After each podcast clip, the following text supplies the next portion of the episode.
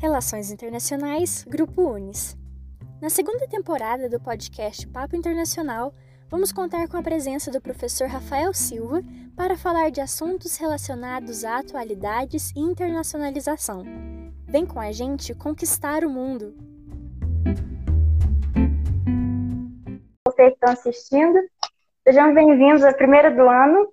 E essa foi uma iniciativa porque no nosso podcast, a gente tem um podcast no Spotify, é, a gente está com a segunda temporada e o professor Rafael está fazendo parte. A gente está tratando de temas sobre atualidades e questões de relações internacionais.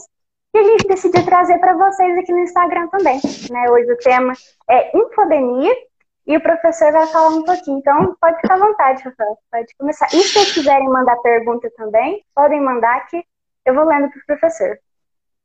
Tá certo, tá certo. Primeira coisa, boa tarde, quase boa noite para todos, né? E todas que estão aí presentes. Agradeço novamente a Bruna uh, e a Relações Internacionais do Unis pelo convite. Fica aí também o convite para sempre uh, ouvir o nosso podcast, que está sempre trazendo algumas informações interessantes aí para de atualidades e tal. Uh, o tema, a temática de hoje foi escolhida, né? A gente entrou em debates e tal, é, principalmente pelo, pelo que a gente vive hoje. Né? A gente vive não só a era, da, a grande era das informações, né? como já diria o, o Castells, Neo Castells, ele fala que agora nós passamos por uma, por uma era que a informação é a grande fonte uh, do conhecimento, a, a, o fluxo inesgotável dessa informação é importante, que geraria, por exemplo, até um maior, maior entendimento sobre democracia social, democracia política e tal. Bem, só que o, na realidade, o que, que a gente tem hoje? Um processo que não é só democrático com essas informações. A gente tem um excesso delas e um acesso a elas também muito rápido. Uh, vivendo numa, numa época de pandemia, uh, desde o do ano passado, que inclusive nós completamos, infelizmente, um ano disso, de pandemia aqui no Brasil, uh, o que, que a gente notou? Um fluxo monstruoso de informações ah, sobre diversas, diversas teorias, até muitas teorias conspiratórias ah, sobre, relacionadas à pandemia. E esse conceito que nós utilizamos como título, né, que é a infodemia, já não é um conceito de agora, é um conceito que já vem sendo trabalhado há alguns te algum tempo e tal, que é basicamente o, esse excesso, o fluxo acelerado dessa, dessas informações e, principalmente, se a gente parar para pensar, sem, sem, sem filtragem. Não há filtragem. A informação vem, ela bate e não tem o rebote dela, que é o uso da crítica. E com a, a pandemia, o que, que acontece? A, as pessoas ficaram, teoricamente, ficaram em casa.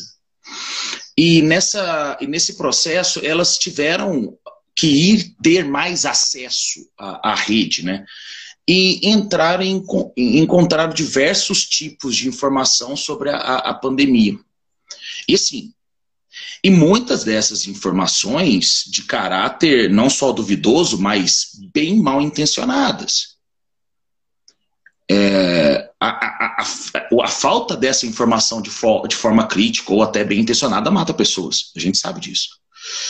E uma das coisas que, que a, a, nossa, a nossa crítica ou a nossa conversa de hoje vai se basear é nisso, né? Tipo, como que isso acontece, qual é o tamanho do impacto que a gente tem nesse, nesse fluxo muito grande de informações, além do fluxo, o processo também da desinformação que esse fluxo pode causar.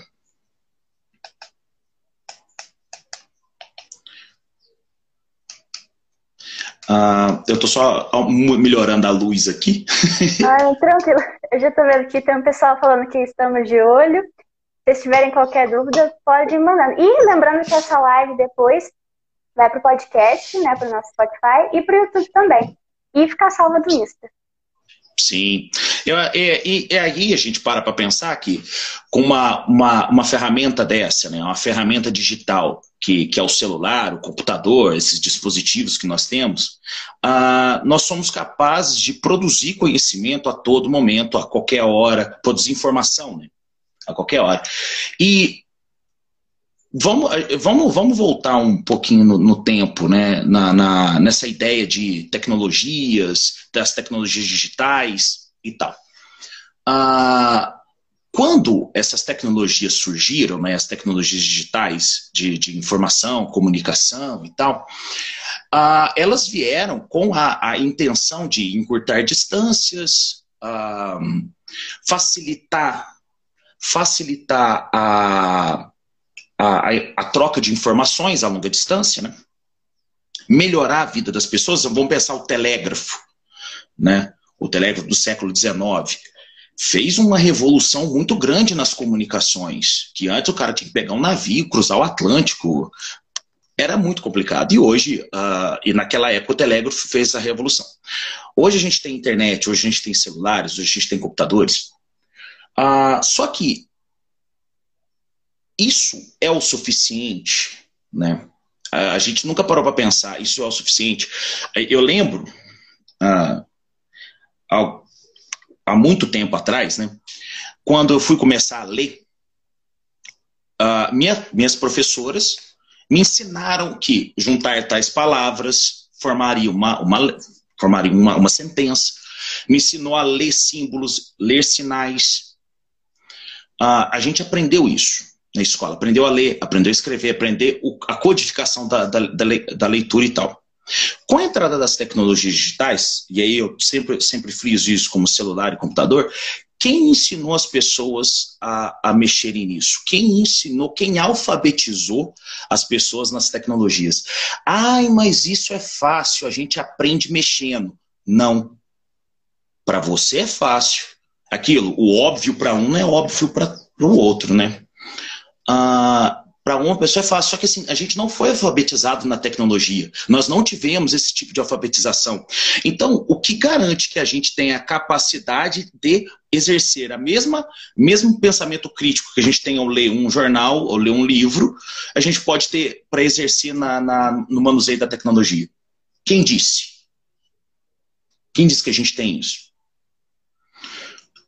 Isso é tão, isso é tão, é tão cruel é tão cruel que a gente chega no nível da pandemia e a gente tem que explicar para as pessoas que, por exemplo, que se ela tiver portando vírus, ela não pode sair de casa. E que é legal que ela use todos os equipamentos de proteção individual, que seja máscara, que seja o face shield, que seja álcool em gel, porque isso garante um mínimo de segurança. Você tem que explicar para as pessoas que isso é importante. Aí ela vem e diz: bem, eu li numa conversa no WhatsApp que isso não adianta nada. Ou, uma forma grave, até recente, uma, até recente, ah, eu não vou tomar vacina porque a vacina injeta um microchip de 5G, e aí, beleza. Aí eu pensei, mano, se a vacina me injetar um chip de 5G, eu ficaria extremamente feliz. Eu ia ter internet sempre. Então, é, é, um, é um, um, jogo de barbaridade com a palavra, com as palavras e com, e com os fatores, que você fica assim, perplexo. Só que as pessoas acreditam nisso.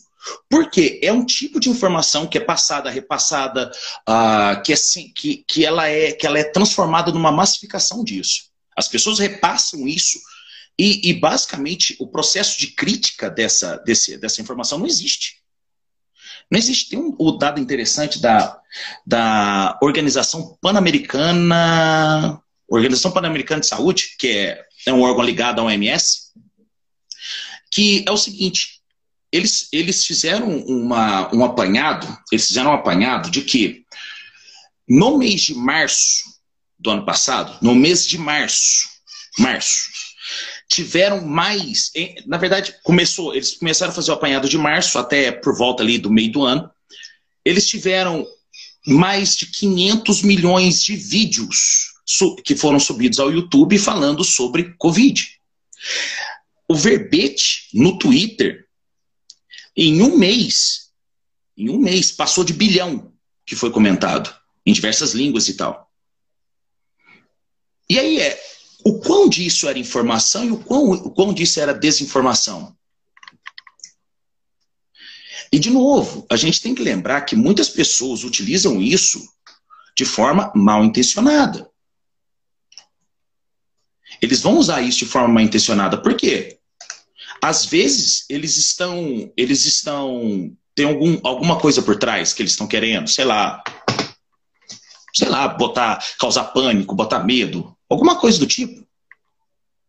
Né? E, e, a gente vê que esse processo de, de, de informação ou de desinformação também parte ah, de, de, órgãos, não só ah, que a gente pensaria que seriam, seriam órgãos ah, sérios, mas partem de órgãos governamentais. Não só, e aí, ah, a gente está falando do Brasil. Não, não é só do Brasil. Em vários lugares do mundo foi visto esse problema que pessoas ligadas a governos começaram a transmitir informações falsas, fake news, das, das mais pesadas possíveis, em cima da, dessa, dessa questão do Covid, da, da questão ah, da pandemia. E o quão isso é ruim? Nada. 250 mil pessoas morreram no Brasil. 250 mil pessoas morreram. Se pegar a nossa cidade, Varginha, tem cerca de 140 mil habitantes, são quase duas cidades que deixaram de existir. Nos Estados Unidos, mais de meio milhão de pessoas morreram. Uh, muitos, vários fatores, não é só a desinformação, não é só isso que causa. Mas a gente pensar que, mesmo morrendo tantas pessoas assim, pessoas continuam divulgando informações falsas com o intuito de desinformar. Ah, que você lembro. tinha falado também. Muita gente também passa até a duvidar da própria OMS, né? Essa massificação que você falou, duvidar até deles mesmo. Sim, é porque assim, isso eu acho, já, já na minha visão, já dou aula, sei lá, há muitos anos, uh, eu acho que é um erro também do processo educacional brasileiro que não mostra, ou que não ensina, ou que não dá a prioridade do princípio ou o pensamento científico, de como que se constrói o pensamento científico. Porque é o seguinte, a gente dá muitas coisas mastigadas, tá, mas a construção do pensamento científico não é algo simples. Não é algo simples, é algo que exige trabalho, muito trabalho.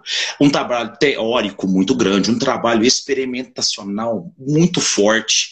Tem que colocar isso à prova, para os pares também entrar com processo crítico. Então, o processo científico ele é gigantesco, ele não é feito de um dia para o outro ou de vozes da minha cabeça decidiram que esse ou esse outro remédio faz bem porque minha avó usava. Sabe? Então, eu acho que uh, esse descrédito que a ciência teve no Brasil é só uma, um, um, fator que sempre teve descrédito. O Brasil sempre desacreditou sua própria ciência. Sempre. Sempre. Uh, por diversas razões, que seja a ciência, as ciências humanas que trabalharam na construção de uma história do Brasil, uh, que seja nas ciências biológicas, que a galera sempre questionou as questões de doença e tal seja nas ciências exatas, né? O Brasil sempre questionou a própria ciência, mas quem é esse Brasil? É todo mundo. Aí vai fugir uma camada ou outra de cientista por causa disso.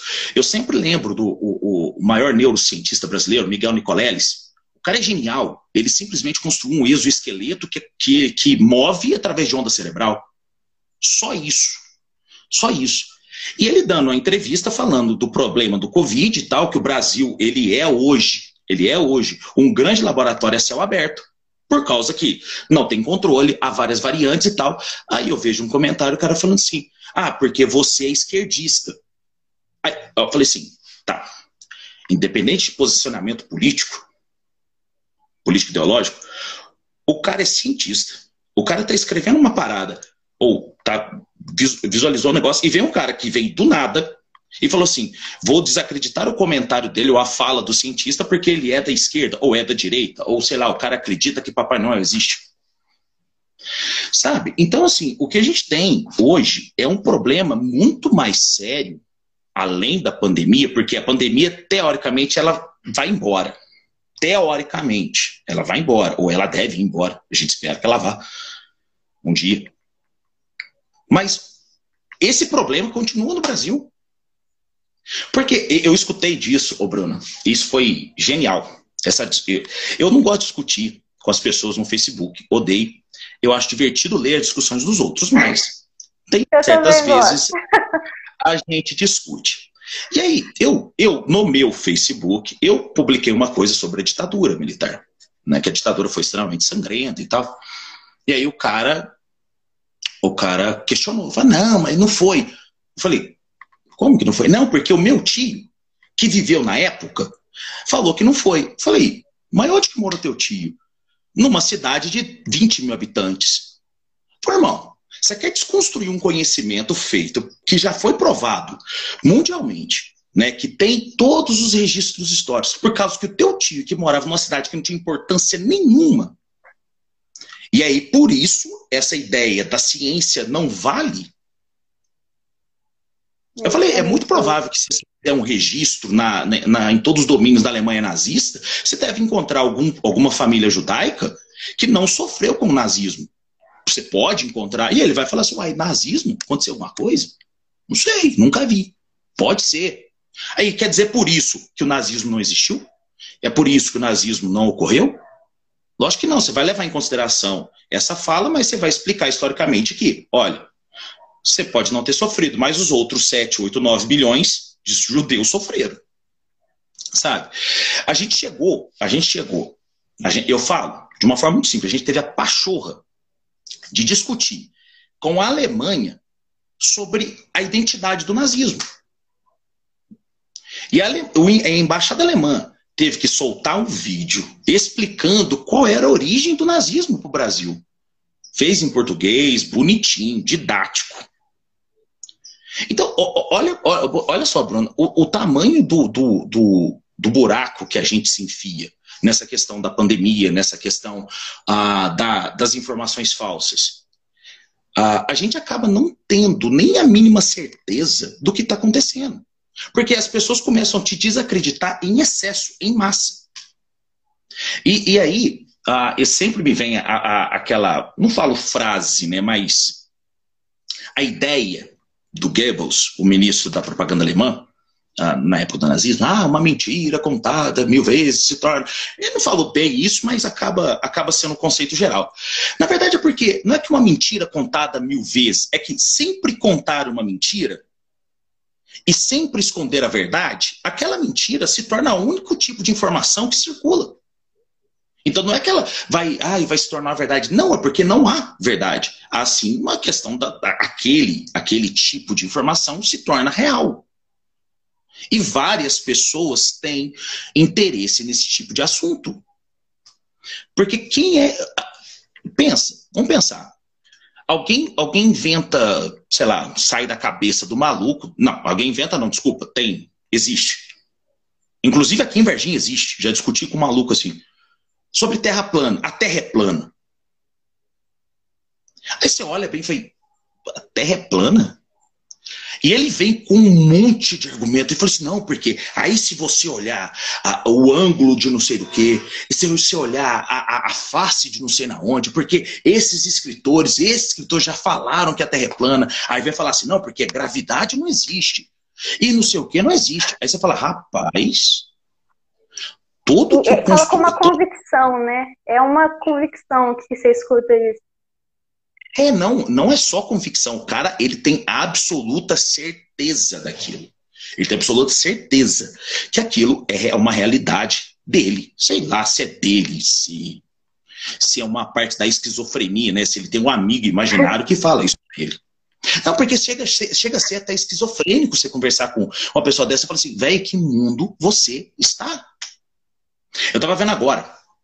Agora, uh, não lembro qual site Uh, eu vi no Instagram, antes de entrar aqui, que o, o partido do primeiro-ministro japonês, olha só, a gente está em 2021, Japão. Primeiro, partido do primeiro-ministro japonês propôs com que as mulheres ali, né, nas discussões, ficassem em silêncio, mutassem o seu áudio para não discutir. Falar. Eu falei, irmão, a gente está em 2021. Só que a gente, eu, fico estarrecido, você também, teoricamente as pessoas deveriam ficar também. Mas tem gente que fala assim, ah, mas o que, que tem? Sabe? Então, a, a, infodemia, que ela, a gente volta no, no, assunto, que é um assunto, ele é elástico, né? Porque ele vai e volta e ele vai estar sempre com a gente. Mas qual é a realidade nossa? É que há um grande fluxo de informação, mas um fluxo assim monstruoso, monstro mais do que a gente dá conta de tentar absorver, mais que a gente dá conta de tentar absorver. E dentro desse fluxo monstruoso, o fluxo de informações falsas é tão monstruoso quanto. E tem, você vai encontrar muitos gráficos na internet de pessoas que trabalham com isso, né? Tem um, um, um site de checagem que eu acho sensacional, que é o Lupa, a agência Lupa. É um, é um, site de checagem de informação. Eles usam, e eles criaram um parâmetro de checagem internacional, eles ganharam prêmio uh, de jornalismo na Espanha por causa desse tipo de, de trabalho que eles fazem, de checagem de informação. Se não me engano, foi ano passado, não lembro quanto, eles soltaram um gráfico que você fala assim, tipo, de, das pessoas que afirma, afirmam um determinado tipo de mentira dentro da pandemia e os que não afirmam, os que lutam contra. É tipo 35, 30% dos que tentam convencer as pessoas da verdade, né, da, da, da parte crítica, e 70% falando besteira, falando mentira, falando a partir da desinformação. É algo inacreditável. Essa é pesquisa foi a nível global ou em uma, a alguma região específica? Brasil, a nível Brasil. Ah, sim. Dentro do Twitter. Eles fizeram esse, esse, esse apanhado dentro do Twitter. Aí você fala assim, meu Deus. Sim, meu Deus. Meu Deus. Porque a gente tem a capacidade, a gente tem. A gente, quando a gente fala de ciência e, e, e informação, a gente espera que a, a gente esquece que a informação científica ela demora para ser construída. A gente esquece isso. Né? O, o exemplo do, da teoria do buraco negro de Einstein. Ele, ele fez a teoria em 1919, se não me engano, e a teoria sempre foi, sempre foi bem vista e tal, só que a comprovação gráfica e vista, né, que tipo tem uma, abre aspas, uma foto, uh, na, a imagem daquilo né, que ele falou foi só retirada 100 anos depois, em, 1900, eh, em 2019. Então, tipo, é um conhecimento que se alastra, que a galera vai, testa, trabalha sobre, não é algo simples. E a, a galera acostumou com celular, internet e, e os demais, que, que é a informação rápida, que é a resposta rápida. Que é a resposta Tudo rápida. na mão também, né? Sim, e, e a galera acostumou também, tipo, eu tossi. Ele procura no Google, tosse muito forte. Ah, é câncer. É não sei o quê. Ele acostumou a fazer isso. Aí, aí, aí procura-se remédio para esse tipo de coisa. Aí o cara vai lá na farmácia e tal, ou pega uma infusão de ervas e, enfim. Porque a, a pessoa não tem a paciência ou o tipo de pensamento de olhar para esse tipo de, de situação e falar assim, velho, o que, que a ciência está dizendo? Né? O que, que os especialistas estão falando? E no Brasil, por incrível que pareça, isso para mim foi muito sensacional. Para quem foi aluno meu, eu sempre falo isso em sala de aula. Eu falo que a classe médica no Brasil, ela tem um problema muito sério. Porque grande parte da classe médica no Brasil não é classe, é casta. É casta. Eles, eles estão num patamar inalcançável e eles, eles acham, grande parte, muita gente acha que ali é o ápice da sociedade. Eles acham que, por ter formado e tal, medicina, curso difícil e tal, eles são a parte superior da sociedade fim. A gente esqueceu que a maioria dos médicos não são cientistas. E com uma doença nova, exige o quê? Pesquisas, estudos, experimentações novas. Certo? A galera começou a acreditar piamente em certos tratamentos que tinha, abre aspas, comprovação médica, fecha aspas. E aí, velho, o que, que aconteceu?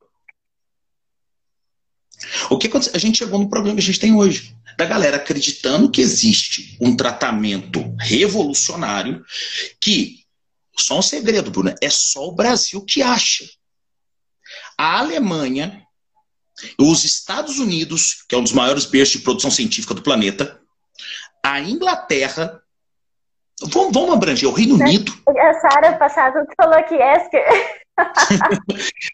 Essa turma toda, eles não usam. Eles falam assim, cara, o que, que a gente tem que fazer? A gente tem que esperar a vacina. Por quê? Porque é uma questão óbvia. Aí, vem a galera falando assim, ai, mas aí vem uma lista. Eu, eu vi essa lista 200 mil vezes no Facebook, no Instagram. E a lista era o seguinte: o tempo que demorou para as vacinas aparecerem. O cara vai citando a caralhada de vacina, né? A caralhada de vacina. Um monte de vacina. Só que os caras esqueceram. Aí, de novo, é a parte da informação, é a desinformação. Que o SARS, né, que é essa síndrome respiratória aguda e tal, ela vem sendo estudada há muito tempo. Há muito tempo. Então, tipo, há um processo avançado de estudo, eles foram desenvolvendo esse, isso de acordo com os sintomas, e aí a vacina também é uma, é uma certa consequência, certo? Da mutabilidade ou não do vírus e tal. Então, e as pessoas não têm nem a capacidade de falar isso, sabe? De pensar, de ir atrás. Por quê? Porque para elas, elas acreditam que aquilo é uma verdade.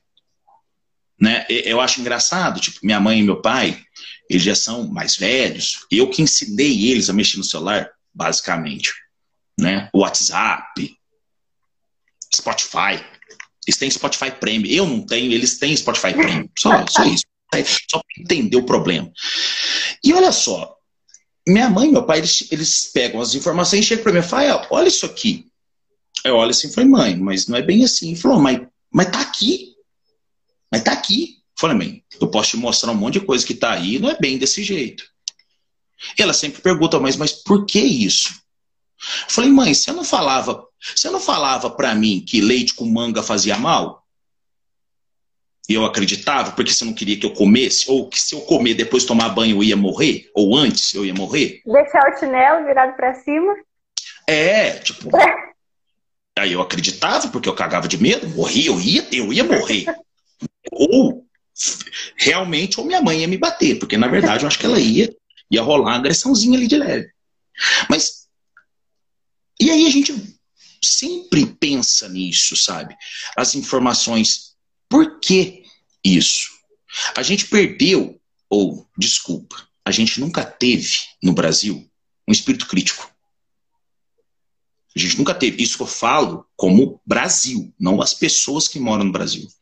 E é muito ruim você pensar que no país que você mora, de 215, 216 milhões de habitantes, esse espírito, esse espírito crítico não existe. Eu tô, sempre estou tentando, eu, eu sempre falo, mas eu sempre esqueço de, de buscar quem que disse isso. Né? Eu falo milagre, mas eu não, eu não lembro do santo. Que falou que o Brasil não é uma nação, é um amontoado de pessoas num território é um amontoado de pessoas no território. Por quê? Porque a galera, ela acha que aquilo que está na cabeça dela é bom para ela. E aí, olha que divertido. Veio o lockdown, né? Ou, abre aspas, lockdown no Brasil. E a galera falou assim: ah, pô, mas e a minha liberdade individual? E que não sei o quê. O cara tá colocando a ideia dele superior à ideia de comunidade. Ou seja, isso é nação desde quando? Vou dar um exemplo. A Nova Zelândia, a Nova, a Nova Zelândia, desde os primeiros casos, ela foi fechando, lógico, levando em consideração o tamanho do país, tamanho da economia, tamanho de tudo. Mas, mas em um caso, um caso que teve em uma cidade de quase um milhão de habitantes, eles mandaram fechar a cidade. Lockdown total. O que, que acontece? Uma cidade, o país foi preparado, eles, eles tiveram uma estrutura, uma estrutura de pensamento comunitário. Não era estrutura de pensamento individual, pensamento comunitário. E nisso faz o que esses pensamentos comunitários? É você agir como comunidade. Pô, olha, eu posso estar tá doente, então eu não vou sair, eu tenho que ficar em casa. Vamos tentar segurar a onda durante uma semana. Certo? Mas eu não sei o que acontece no Brasil, que de repente veio o final do ano, a galera lotou praia. Fez festa. E achou isso normal. E achou isso normal. E aí ficaram doentes, ô, ô, ô Bruna, ficaram doentes, postaram no, no, Instagram. Eu acompanhei um monte de gente assim, de, de influencer, ou pseudo-influencer, ou desinfluencer, sei lá como é que a gente pode chamar isso. De pessoas assim que, ai, ah, eu tava na praia, ai, ah, eu tô meio doente agora, e eu acho que o pessoal, que não sei o quê. Aí você fala assim. Nem fala nada, né? nem fala nada. Eu sei, eu vi isso também. Sabe? Aí a galera. A, a Isa mas... Carvalho mandou aqui: a culpa é da saúde mental. A, a culpa é. Ou o problema, né? O pessoal tem que começar a se tratar. Porque, assim, não, eu vi a idade da galera. É, é massa que eu tava vendo a idade, né? Ali entre 17 e 30 e poucos anos.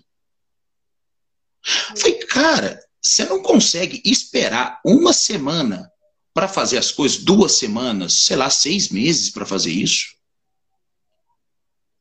Ai, porque vai, vai perder rolê? Vai, vai perder rolê. Mas você ganha o quê, mano? Você vai ganhar num monte de outras coisas. Então, olha só que divertido. Ah, fake news, né? As fake news, elas são notícias falsas que são publicadas em larga escala e tem um disparo monstro. E quando eu falo disparo, são pessoas que estão pagas, contratadas programas para isso que são jogados para disparar informação no, em maior quantidade de, de, de, de, alcance, no alcance monstro, e em maior quantidade de pessoas. As, existem empresas que fazem isso. De, de, você contrata empresas que vão fazer disparos automáticos disso.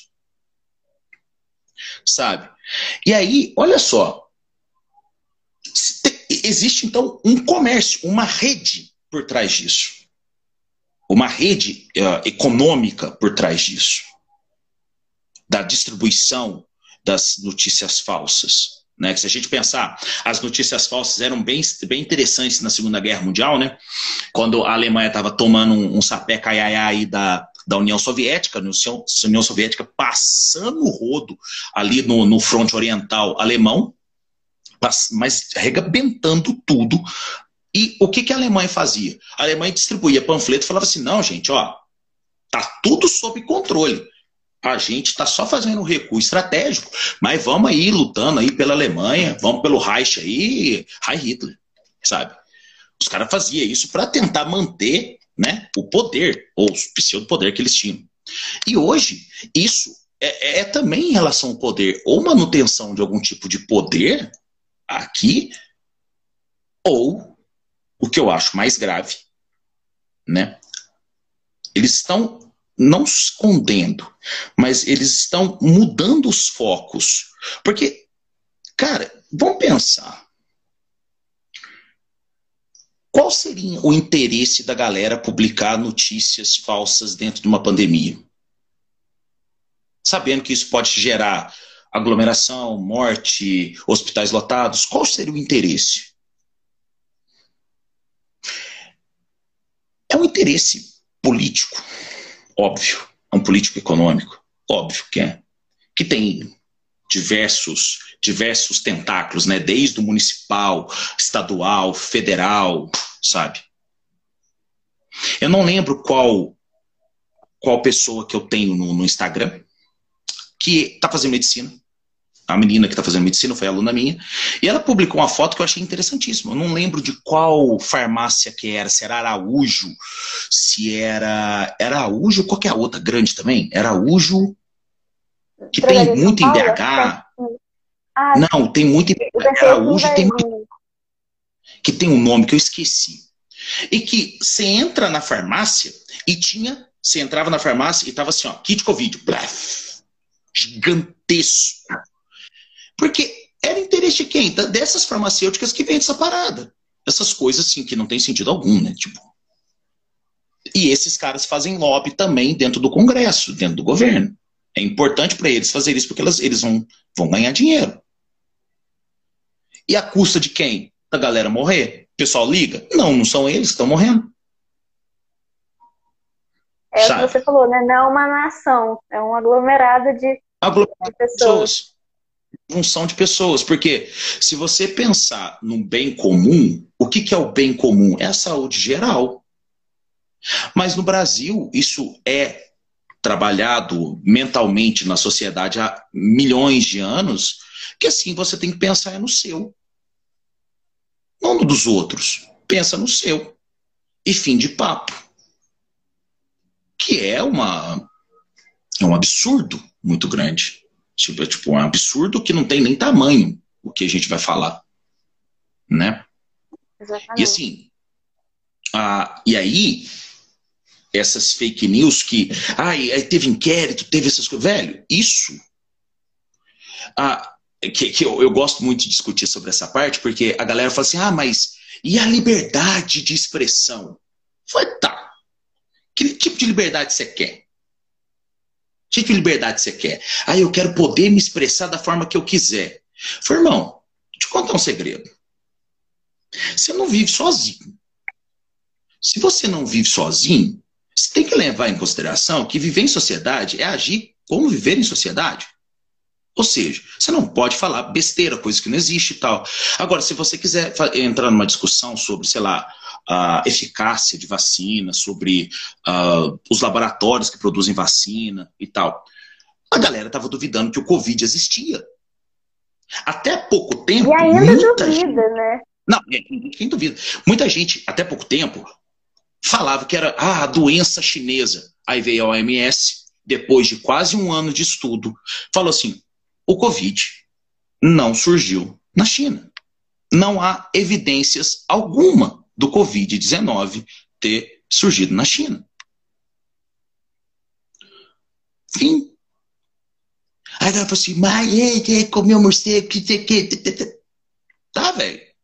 Pode falar à vontade. Só que assim, só que assim, a gente, do lado de cá, a gente acaba dando murro em parede. A gente tá socando a parede. Porque o outro lado que produz esse tipo de desinformação é uma indústria. E tem muito dinheiro por trás. E muito poder envolvido. E muita gente poderosa envolvida. Certo? Para a OMS, para vocês terem uma ideia, a OMS ela teve que emitir é, comunicado falando o seguinte: sobre Covid, sobre origem. Aconselhamos a buscar. Aí eles têm um site, tem bonitinho tal, tem os links tal, bonitinho. Fala assim: ó, procurem o que a gente escreveu sobre. Por quê? Porque ele tá, eles estavam vendo. Tinha conferência da OMS que era só para falar do Brasil. Que era para falar do Brasil e dos Estados Unidos, quando era o Trump. Por quê? Não preciso nem dizer. Porque aqui era um fluxo de informação muito enganada que é impressionante. A, a, a infodemia no Brasil, ela atingiu um ápice, assim, sem precedentes. Sem precedentes. De ter uma rede industrial de produção desse tipo de informação. É, é, é impressionante o que a gente chega. Né? Aí você pega, por exemplo, os autores clássicos sobre comunicação, sobre redes virtuais e tal. Tem um que gosto bastante, que é o Pierre Levy. O Pierre Levy, quando ele produz o livro dele e o conceito chamado cybercultura, e ele explica o que é a cybercultura, ele fala assim: olha, é basicamente, vamos resumir aqui para não ficar chato pra caramba, mas é basicamente as produções culturais, sociais, políticas, as ideias humanas sendo transportadas para um, um ambiente virtual. E ele fala: o mundo real, do que você faz no mundo real, não se difere do mundo virtual. Então, se eu discuto, se eu converso com alguém pessoalmente no mundo real, eu fazendo uma videochamada, é a mesma coisa. A conversa é a mesma, eu estou vendo a pessoa. Às vezes você não está sentindo cheiro, não está tocando tal, mas beleza, mas o diálogo é o mesmo. Então, partindo desse pressuposto, o que se a pessoa publica notícia falsa, isso ela achando como uma verdade, imagina como ela faz no dia a dia. É. Essas pessoas é o que a gente codifica como o cidadão de bem. Que eu acho um termo terrível. Terrível. Que apropriou esse, esse termo para uma pessoa de péssimo caráter. Ai, mas o cidadão de bem é o que vai na igreja e chupa, né? bate, é, bate, bate na esposa, sabe? Estupra pessoas. Esse é o cidadão de bem. E se a gente tem esse tipo de pessoa, como cidadão de bem, como ah, o baluarte do caráter brasileiro, a gente falhou miseravelmente como nação. Miseravelmente. E o que fazer? Né? Porque assim, a gente falando, falando, falando. O a do TEDx foi mais ou menos isso, Isa. Foi mais ou menos isso na questão de produção de informação que é da nossa alçada, como alguém que tem conhecimento ou informação. É da nossa, é, é, é obrigação nossa fazer esse tipo de produção de conteúdo. Aberto à crítica. aberto à discussão. Aqui a gente está aberto à crítica. Ninguém aqui está falando a verdade absoluta sobre nada. Eu estou falando não só as coisas sobre a minha perspectiva de vida intelectual e tudo mais, mas sobre também tudo que eu vejo, tudo que eu leio. Agora, isso é passível à crítica? Óbvio. Eu não sou, a gente não é daqueles radicais de falar assim, ah, você está errado. A gente conversa, discute sobre e tal. Né? Mas, sim, a, a conversa que está no TEDx foi, foi mais ou menos sobre isso. Como o, o, o processo da, dos meios virtuais, elas, eles podem gerar conhecimento, só que o outro lado é real também. O outro lado é muito real e extremamente perigoso. Extremamente cruel. Porque, assim, quando eu estou lidando, vou dar o exemplo da Bruna, que é a nossa, a nossa, a nossa apresentadora. A Bruna foi aluna minha no, no Alfa. Olha, a gente denunciando a idade, né? A Bruna foi aluna minha no Alfa. No Alfa, no colégio, na escola, a gente teve, a gente tem um processo de educação primoroso, porque é uma escola particular, elitizada e tal. Isso, e, e hoje a Bruna está aqui como muitos dos colegas da Bruna, também estão em outros lugares que estão muito bem também. E agora, e aquelas pessoas que não tiveram a oportunidade de ter uma educação de forma crítica, que não foi pensado de forma crítica? E aquelas pessoas que foram, que foram deslegitimadas de ter essa educação geral, geral, de não ter educação, porque às vezes teve que sair da escola porque teve que trabalhar. Eu lembro quando eu tinha, eu dava aula numa escola pública aqui em Varginha, o menino falou, professor, eu não, eu só venho na escola por causa da merenda, porque lá em casa não tem comida. Aí eu vou falar o que para ele? Oh, por favor, preste atenção aqui um pouco na história do Brasil, que isso vai ser necessário para quando você formar e ter uma, um pensamento crítico. Não, ele tem que comer. Não tem como ser crítico de barriga vazia. Então, além desse problema do fluxo gigantesco da informação falsa, dessas má, dessa, desse mau caráter que tem nessa, nesse fluxo, a gente tem um problema gigantesco da desigualdade que não dá a oportunidade das pessoas de terem pensamentos críticos ou uma formação crítica. Basicamente, Bruna, e todos aí que tá, tá vendo a gente, a gente elitizou, nós elitizamos o pensamento crítico. Quem pode ter esse pensamento crítico? Quem pode pegar um celular, quem pode pegar um tablet, um computador, um, um smartwatch, sabe-se lá Deus o que agora, e pode ler uma notícia e falar: olha, não é bem assim que acontece. Quem? Todo mundo? Velho, todo mundo é muita gente. Todo mundo é muita gente. Sabe? Todo mundo é muita gente. Eu lembro de discutir com, falar com meu pai e minha mãe, né? Na época da, da, do impeachment da Dilma Rousseff e tal. Eu falei mais ou menos como que ia se seguir o rito do impeachment, que aí quando ela fosse deposta, uh, e aí com o governo dele, eu falei para meus pais, aí aconteceu, eles falaram assim, pô, mas você está adivinhando as coisas? Eu falei, não é adivinhação é segmento de quê? Do, do, entendimento que a gente tem, do pensamento crítico, da história, do, de como essas pessoas agem, né? O que, que ia fazer. É, é, é, era um achismo, né? Mas um achismo com um ponto. Só que assim, eu posso fazer isso porque eu estudei, tive preparação, tive uma formação específica para isso. Meus pais não tiveram. O que é a parte mais normal no Brasil é ser pessoas igual aos, igual aos meus pais é a parte mais comum de ter pessoas que não tiveram educação formal adequada para enfrentar esse tipo de ação. E aí, a, a, a, infodemia da desinformação, que é essa que a gente vive, nadou de braçada. Nadou de braçada. Das pessoas falando assim, ai, mas quantas vezes você usou um remédio aí que não tinha, você não tinha receita e tomou esse remédio?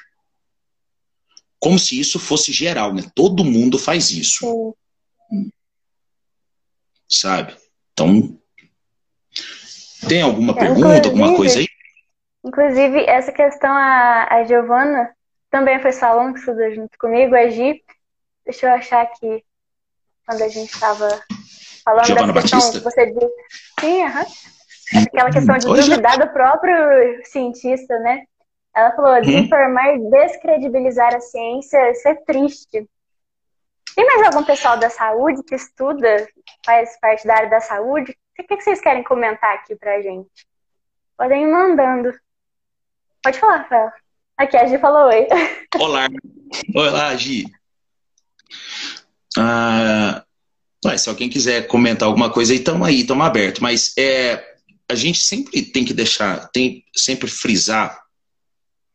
Aqui, a gente teve esse comentário.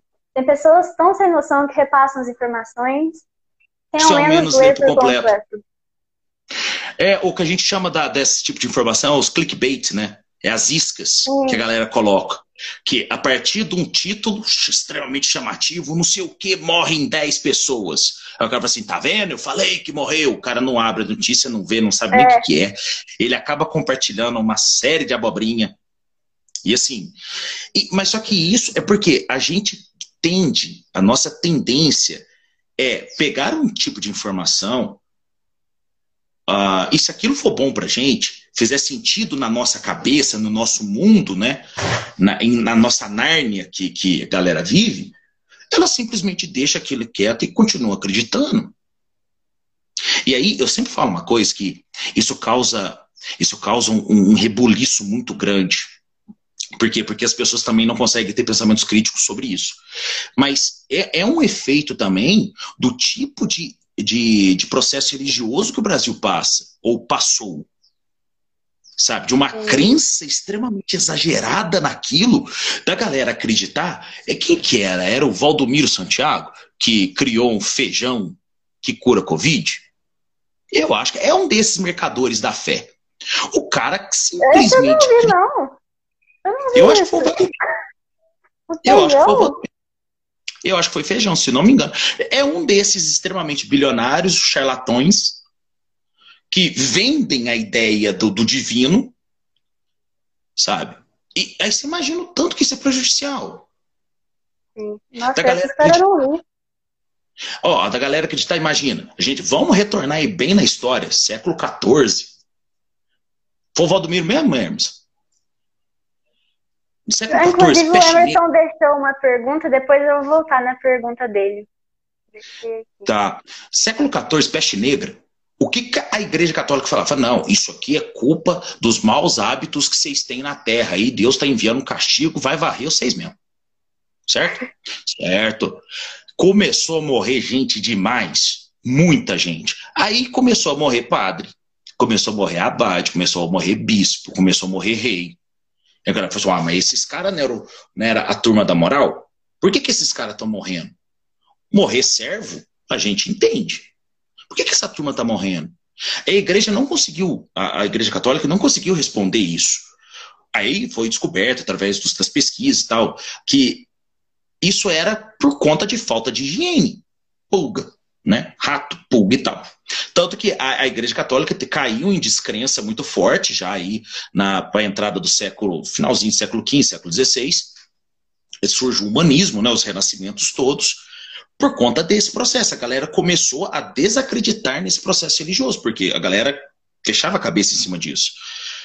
E hoje há o mesmo processo acontecendo ao mesmo processo acontecendo, das pessoas quererem uh, afunilar esse pensamento, não só por excesso de informação assim, mas também pela questão religiosa.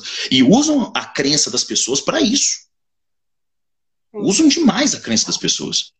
Manda a pergunta do Emerson aí, vamos dar uma a fala dele. Aqui ele falou: há uma responsabilidade sobre os professores de conscientização das pessoas sobre isso? Deveria. Mas só que o professor no Brasil é desacreditado também. Sim, é. Professor no Brasil é desacreditado. Então, eu, eu, eu já recebi esse tipo de fala. Eu lembro, no nono ano, dando aula sobre geopolítica, explicando o conflito aí, União Soviética, Estados Unidos, e explicando, passei todo, eu sempre dividi o quadro, explicava bonitinho, então. Aí uma, uma, um pai mandou uma, uma anotação na agenda da, da filha, me chamando de comunista. Porque eu estava ensinando a União Soviética. Eu falei, mas se eu ensinar a Guerra Fria, né? A, né, Guerra Fria, tipo, né? Guerra Fria. Mundo bipolar, bipolar, bipolar, bipolar, dois, dois. duas polaridades.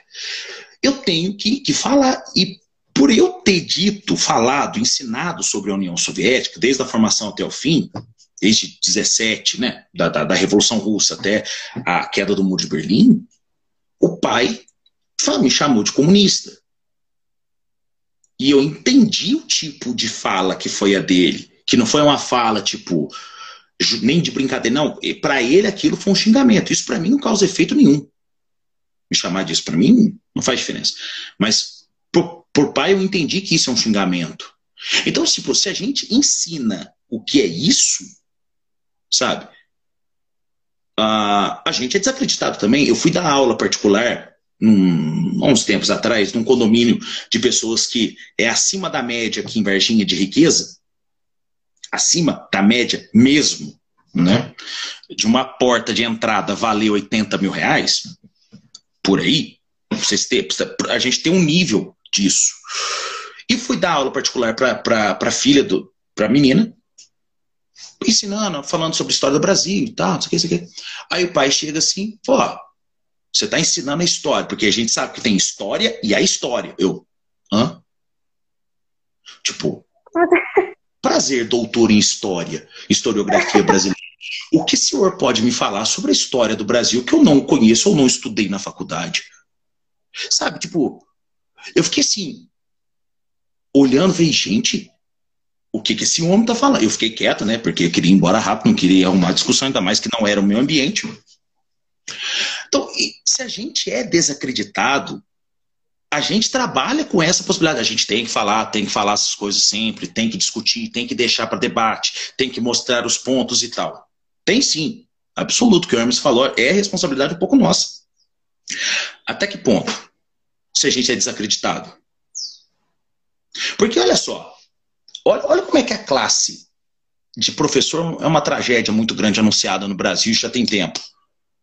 Quando você está no comércio, você está vendendo comida, algum tipo de comida, se aquela comida não funciona, você troca essa comida por outra coisa. Ah, tô empadinho, vou trocar por coxinha. Certo? Beleza. Desacreditou. Agora, quando o professor está ensinando uma coisa, sei lá, qualquer coisa, seja, sei lá, União Soviética, é, a Revolução 17, Revolução Russa. Estava dando exemplo aqui, Revolução Russa. E você é desacreditado com o conhecimento que está lá, sabe?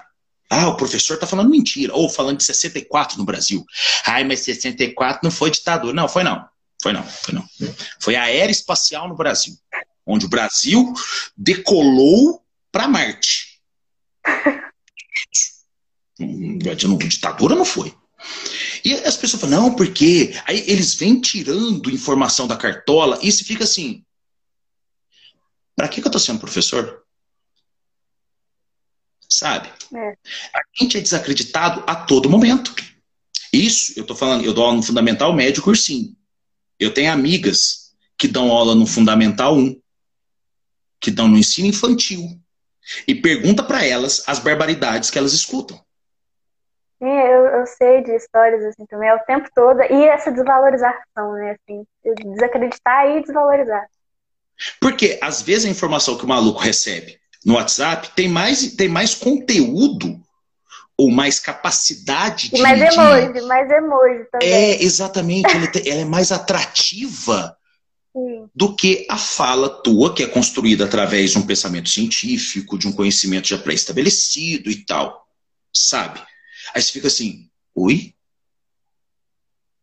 Não entendi. Ou, e você pega os vídeos na internet, eu já fiz isso, esse apanhado, e é muito interessante esses vídeos de fake news e tal. Esses vídeos são extremamente chamativos. São vídeos então. que vocês vão ver. Procurem. Vai ter quatro, cinco, seis minutos, rapidinho, você vê. Numa ida ao banheiro. Você vê, numa parada no trânsito. Aí você pega os vídeos da galera que é séria. 14 minutos. 16 minutos. Sabe? Mais conveniente, né? A Thalita. Geral, ô, Thalita. Geral. Geral. Porque no, no privado, no ensino privado, a gente tem um problema que, assim, não vejo solução. Eu, real, não vejo solução.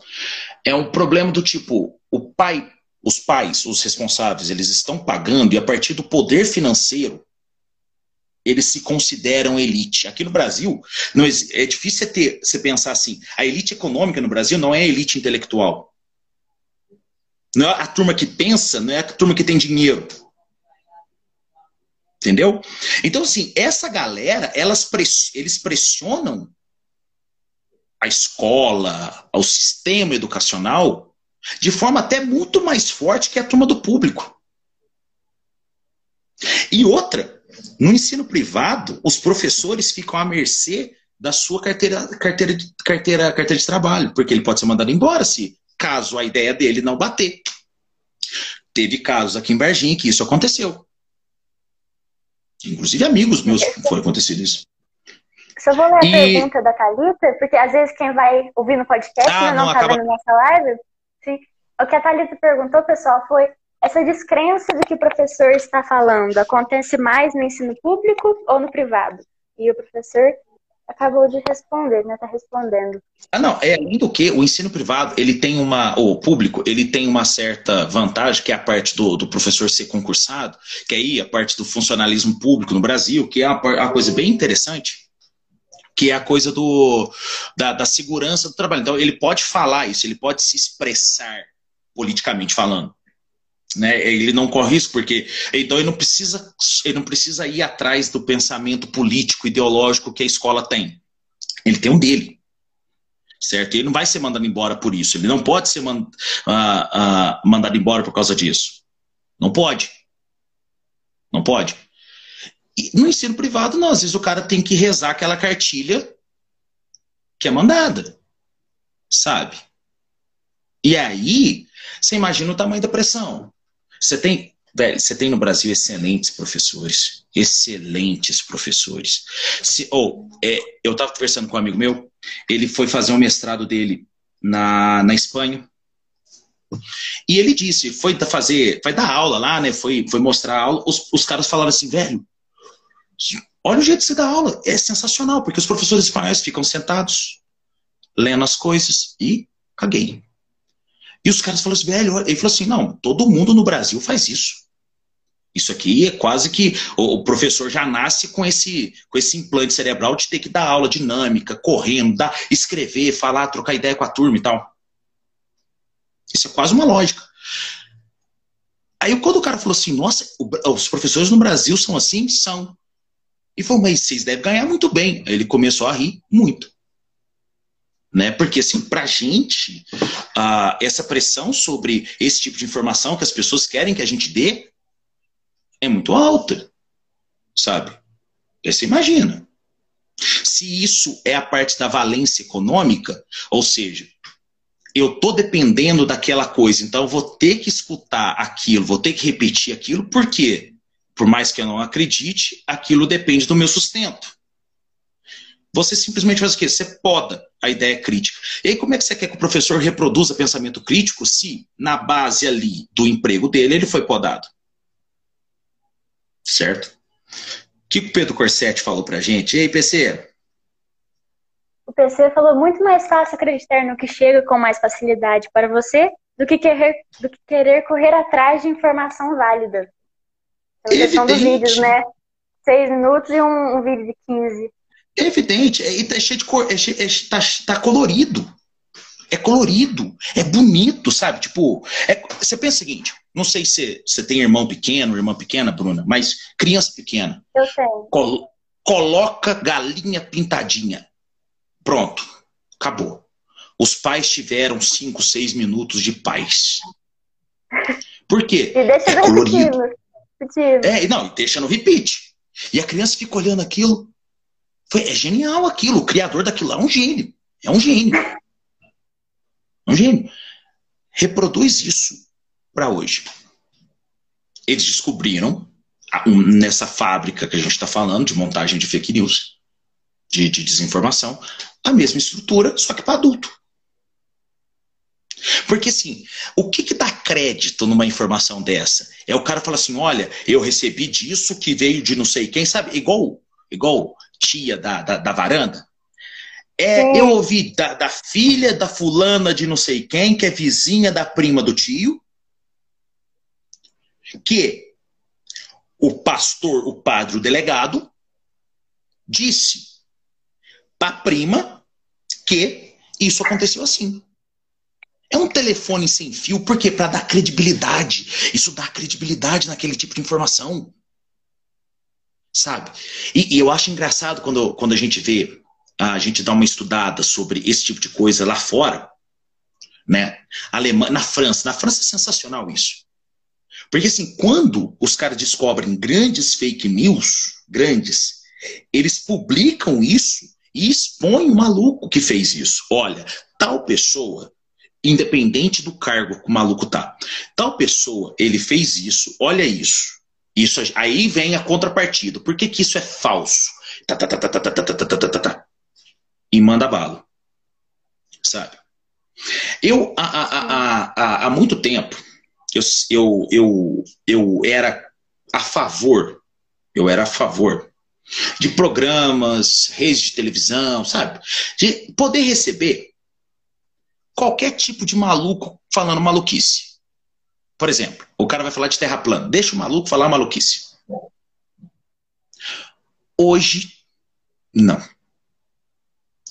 Hoje, para mim, Programas que fazem isso, que ajudam a divulgar esse tipo de ideia, eles são responsáveis o mesmo tanto que a pessoa que criou, que falou aquilo. Eles são tão responsáveis quanto. Eles são tão responsáveis quanto. Porque você publicar uma certa matéria, um certo, uma certa notícia, um certo tweet, um vídeo sobre algo agressivo, algo mentiroso, que isso possa induzir problemas sanitários ou problemas de segurança pública, essa pessoa tem que ser criminalizada. Como aconteceu, já você, a gente você faz uma pesquisa rápida. Pessoas que morreram por fake news. São pessoas que publicaram, o cara repostou uma foto de um cara que não tinha nada a ver com a história e falou assim: procura esse estuprador de criança. Tem um caso que não sei se é no sul da Bahia, não lembro onde que era, que o cara tava andando, voltando para casa. E a turma recebeu a mensagem e falou assim: olha lá, o estuprador de criança. Encheram o cara de porrada, matou. O cara morreu porque foi espancado. Por causa de uma fake news. Sabe? Ah, porque as é. pessoas. O, o, o PC falou muito bem. O PC falou muito bem. A, a, capacidade das pessoas quererem, não, querer, não quererem correr atrás dessa informação. Porque para eles a informação é aquela que chegou. Sabe? É, e eu acho engraçado uma coisa. Ah, meu pai gosta muito de futebol. Muito de futebol. Muito, muito, muito, muito, muito. Então ele assiste os programas de debate esportivo. E são muitos programas de debate esportivo, e são programas bons, com gente muito capacitada, que discutem o quê? Informações sobre futebol. Certo? Bacana, acho muito bom, muito bacana. Quantos programas desse tem de, desse tipo existem sobre informação em geral? Sobre notícia? É. Quantos programas?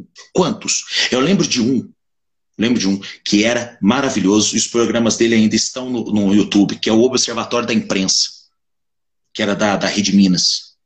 O TV Cultura. TV Cultura, enfim. Era genial. Ele pegava o que a imprensa estava debatendo e, em cima daquilo, metia, fazia toda a análise crítica. Não tem programas, não existe programas hoje na rede aberta que trabalham nesse ponto. Por quê? Porque não é interessante. Não há interesse de você querer questionar um tipo de informação.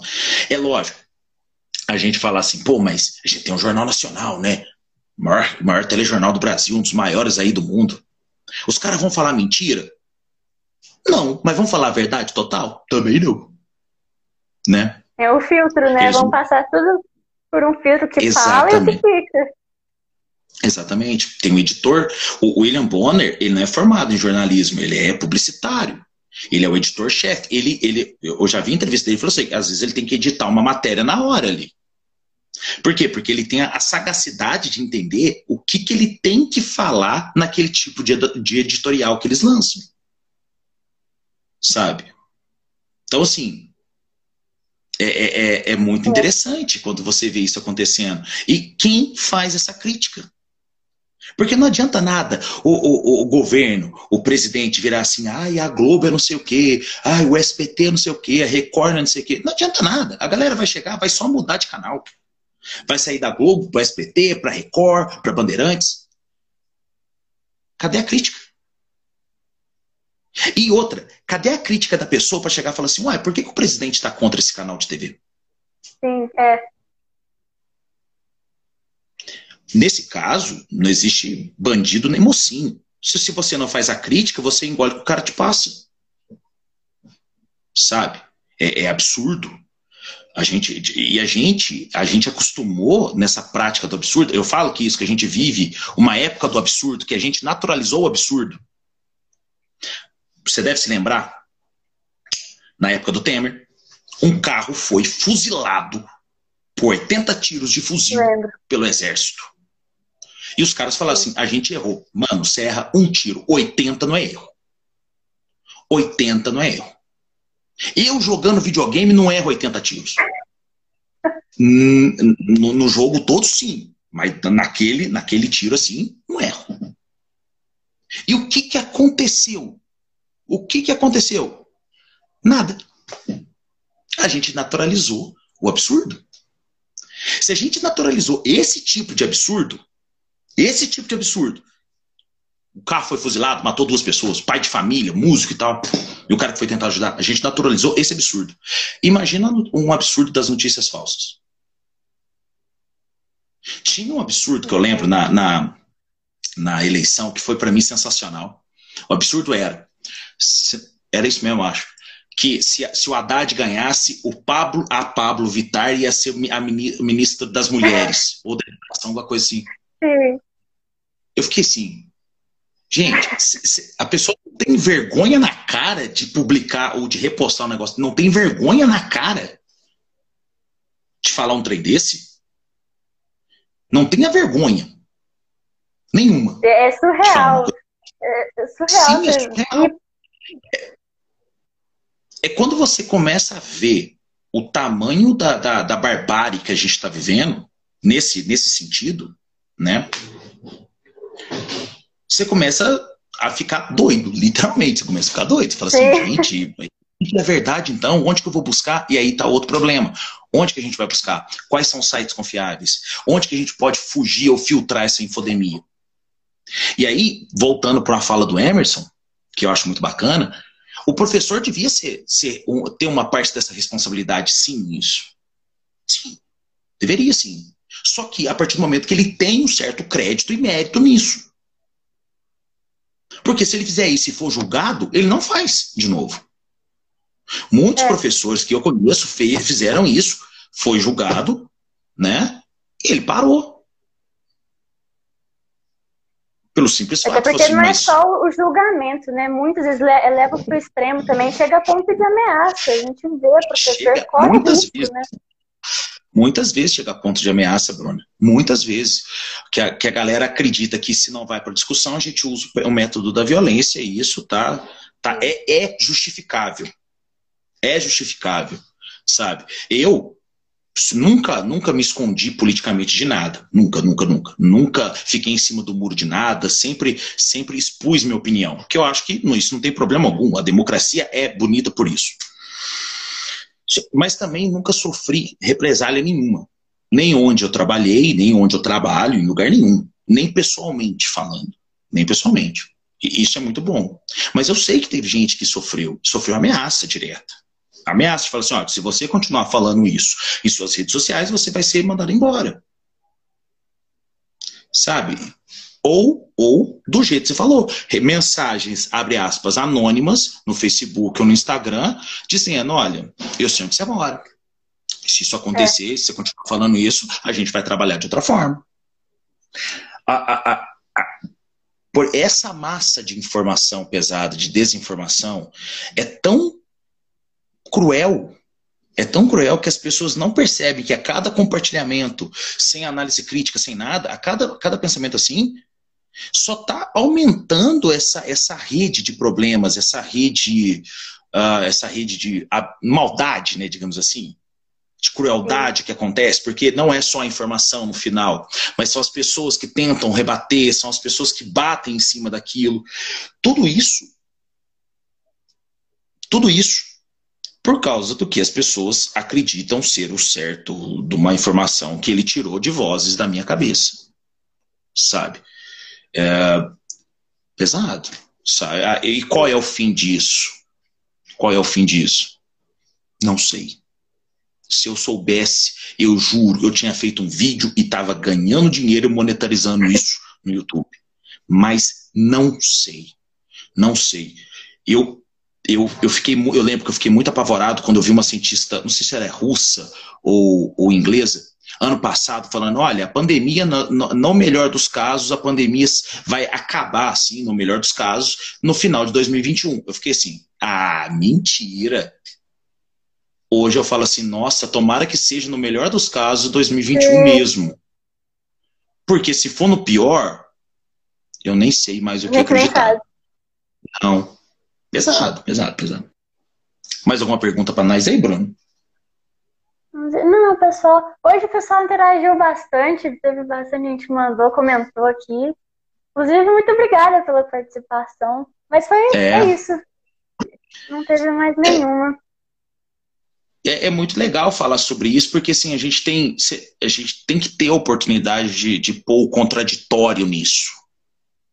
Né? De, de falar assim, olha, gente, vamos ver por essa ótica, porque isso que está rolando não tá bom, não.